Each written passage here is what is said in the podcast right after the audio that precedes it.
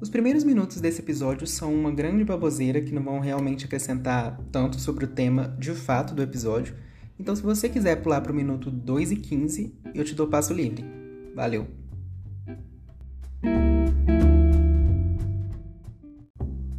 Olá! Esse é o segundo episódio desse meu podcast e escutando novamente o áudio de apresentação do programa e o episódio onde eu falo sobre compartilhar a vida na internet, eu percebi que eu meio que não me apresentei enquanto roteirista e locutor desse podcast.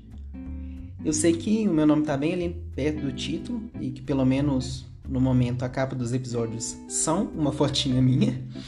E eu também não tenho expectativa de que esse singelo podcast vai super bombar a ponto de eu ter que me autodescrever em detalhes para estranhos. Mas vai que, né? Enfim, eu sou o Jalf. Agora vamos começar de verdade esse episódio, né? Mordendo a minha própria língua. E eu tô acostumado, então tá de boa. Indo contra alguns ranços que eu adquiri aí nos últimos anos de pessoas que se autopromovem demais ou usam a própria vida como lição de superação e sucesso. E eu comecei uma sériezinha de stories no meu Instagram falando sobre alguns temas que eu costumo conversar mesmo com meus amigos mais próximos e me baseando na única experiência que eu tenho sobre esses temas, no caso, na minha própria vida. Talvez eu precisasse mesmo ter escutado o primeiro episódio do meu podcast e me questionado para que que eu fiz isso, né? Risos. Mas brincadeiras à parte, eu tô acreditando que até então as pessoas que me deram atenção ali naquilo provavelmente são meus amigos mesmo então não é como se eu estivesse falando para 100 estranhos só por falar. Siga o baile. Eu resolvi trazer os temas que estão lá para cá também, porque um, são bons temas, e dois, nunca se sabe o quanto que eu vou deixar eles lá.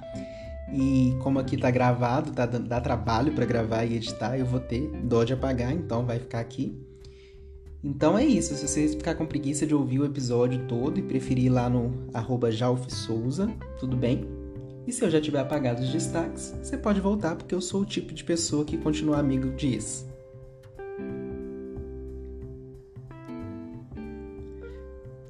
Quando o assunto é carreira e trabalho, eu acho que o grande ponto é que não existe o trabalho perfeito. O negócio é você conseguir se empolgar com as coisas que você considera importantes enquanto trabalho. E claro, conseguir pagar suas contas para sobreviver, para ter alguma segurança mínima pensando em Brasil principalmente, e algum lazer, né? Mas com, com o risco de ser hateado aí por coaches empreendedores de sucesso, eu digo que essa história de que a gente tem que se desafiar o tempo todo é uma grande bosta.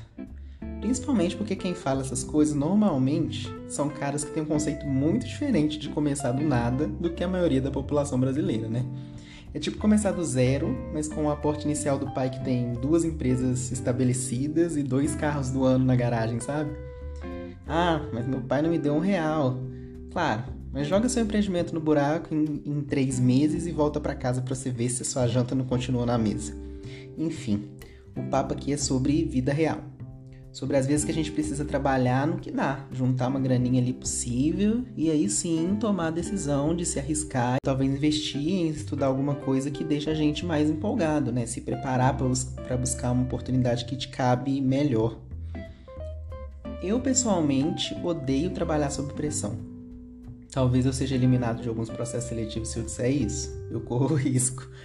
A questão é, obviamente, eu já tive que trabalhar sob pressão em empregos passados, mas aí eu segui o meu próprio esquema que eu mencionei. Eu segurei as pontas, dei um jeito de achar ali oportunidades que fossem mais o meu estilo de trabalhar e parti para o abraço. Não quer dizer que hoje é, eu não tenha desafios, obviamente, momentos de pressão, etc. Lembra que eu falei também que não existe trabalho perfeito, né? Mas a palavra aqui eu acho que é equilíbrio. Eu sempre vou fazer uma melhor nas condições do projeto que eu estou envolvido, mas mágica ainda não está no meu currículo. Me perguntaram lá no Instagram sobre a minha formação acadêmica e se eu acredito que, o meu, que os meus MBA foram essenciais para o cargo de liderança que eu ocupo hoje. Pois eu sou publicitário, e faço análise para superar meu pavor adquirido nos últimos anos das palavras marketing digital. E eu sou gestor de projetos trabalhando no momento como supervisor comercial. Bom, eu acredito muito em educação, mas eu não acho que a parte técnica de ter feito o MBA tenha sido super fundamental para ocupar um cargo de liderança. Ok, que talvez ter no LinkedIn ali chama atenção e te abre portas, mas entrar por essa porta também depende de outras questões, né? Torcendo para vocês não me acharem um mestre lírico da positividade, eu juro que eu não sou. Eu acho que uma coisa que pode fazer diferença nesse caso é a gente realmente se sentir capaz de fazer o que a gente sabe fazer. Eu, para sentir isso, aposto em estudos, mas cada um dá seu jeito aí. E com isso eu acredito que dá para se tornar de fato capaz. Pronto, sessão de autoajuda encerrada.